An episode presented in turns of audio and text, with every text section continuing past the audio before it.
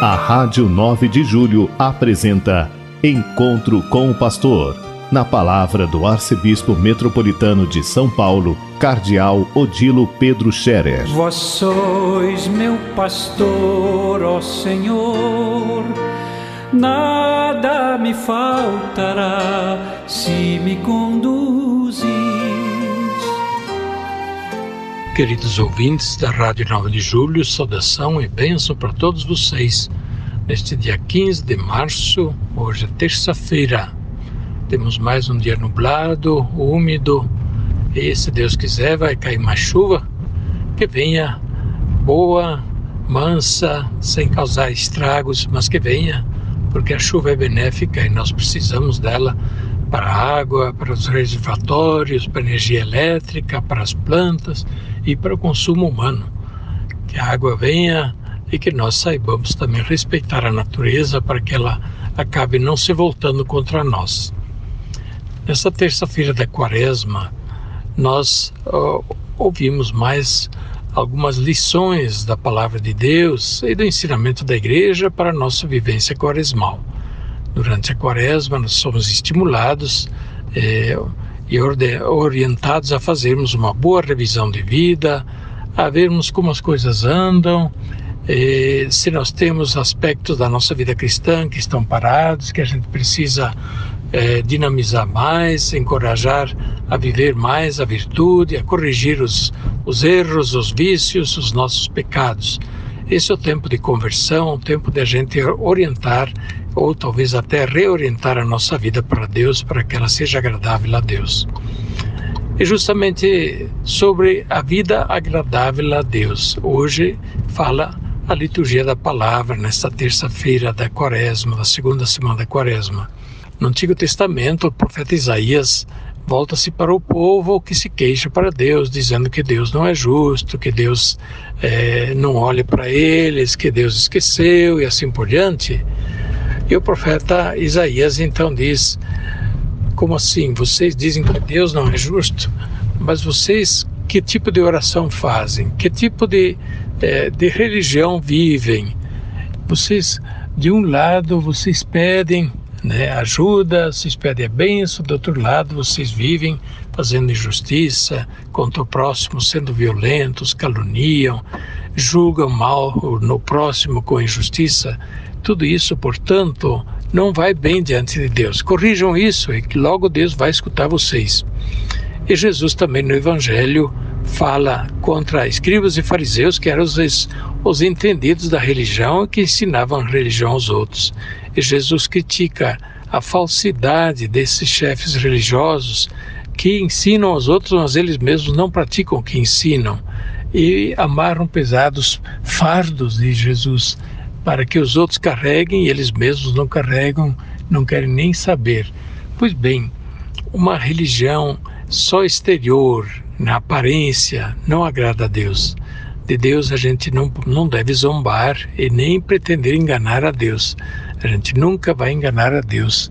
É, no fim, a gente acaba sendo aquele que leva a pior, porque Deus conhece o interior e não olha apenas o exterior.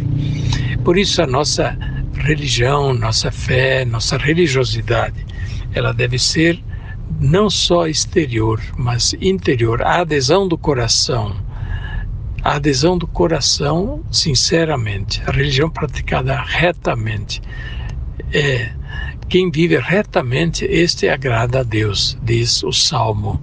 Quem vive retamente, que vive retamente, honestamente, dignamente, não engana os outros, não prejudica os outros, quem humildemente toma o seu lugar e esse não será, sim, esse não será castigado. Este agrada a Deus.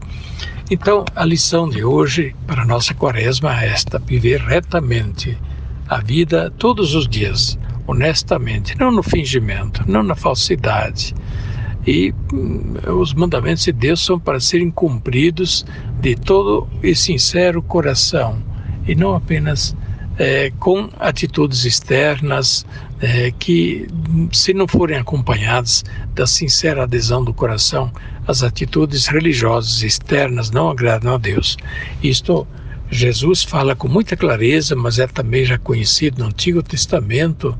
Eh, os profetas falavam muito contra a religião só de aparência, uma religião de, de, portanto, de formalidades, de ritos exteriores, sem que o coração aderisse, sem a conversão do coração.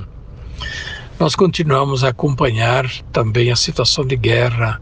É uma tristeza muito grande ver que é, continua a violência, continua a, digamos assim, a dominação mediante o uso da força de um país sobre o outro, que é totalmente injustificado.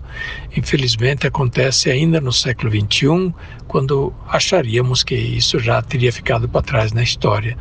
Mas é, acontece que o, o instinto digamos assim, bruto, o instinto animal, o instinto da violência, o instinto do, da ganância, da dominação, instinto da, da, do poder, de, de querer se impor aos outros pela força, isso não morre. E cada geração tem que cuidar. Não basta ter uma geração resolvida que não vão mais fazer a guerra, porque as, cada geração tem que aprender e continuar a aprender essa mesma lição para a sua vida. A guerra é uma violência, a guerra é uma desumanidade. A guerra é uma barbárie, como o Papa tem falado, e é isso mesmo. E as imagens que nós vemos, que são passadas, realmente retratam isso. A guerra é uma verdadeira barbárie.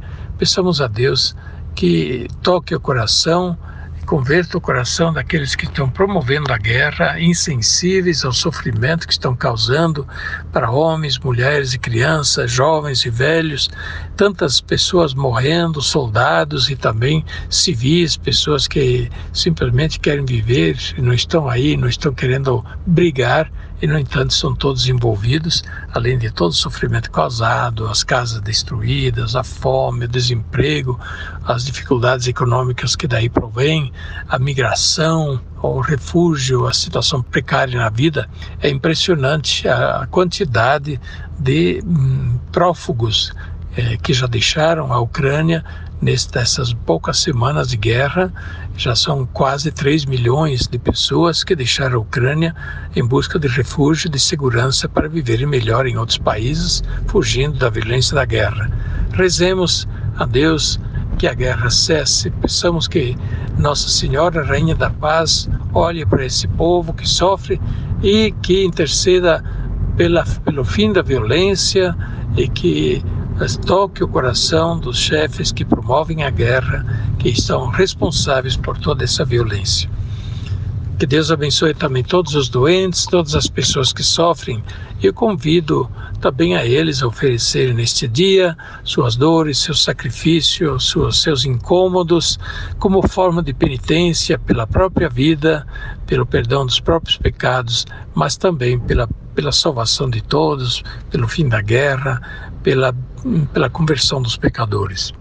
A bênção de Deus Todo-Poderoso, Pai, Filho e Espírito Santo, desça sobre vós e permaneça para sempre. Amém.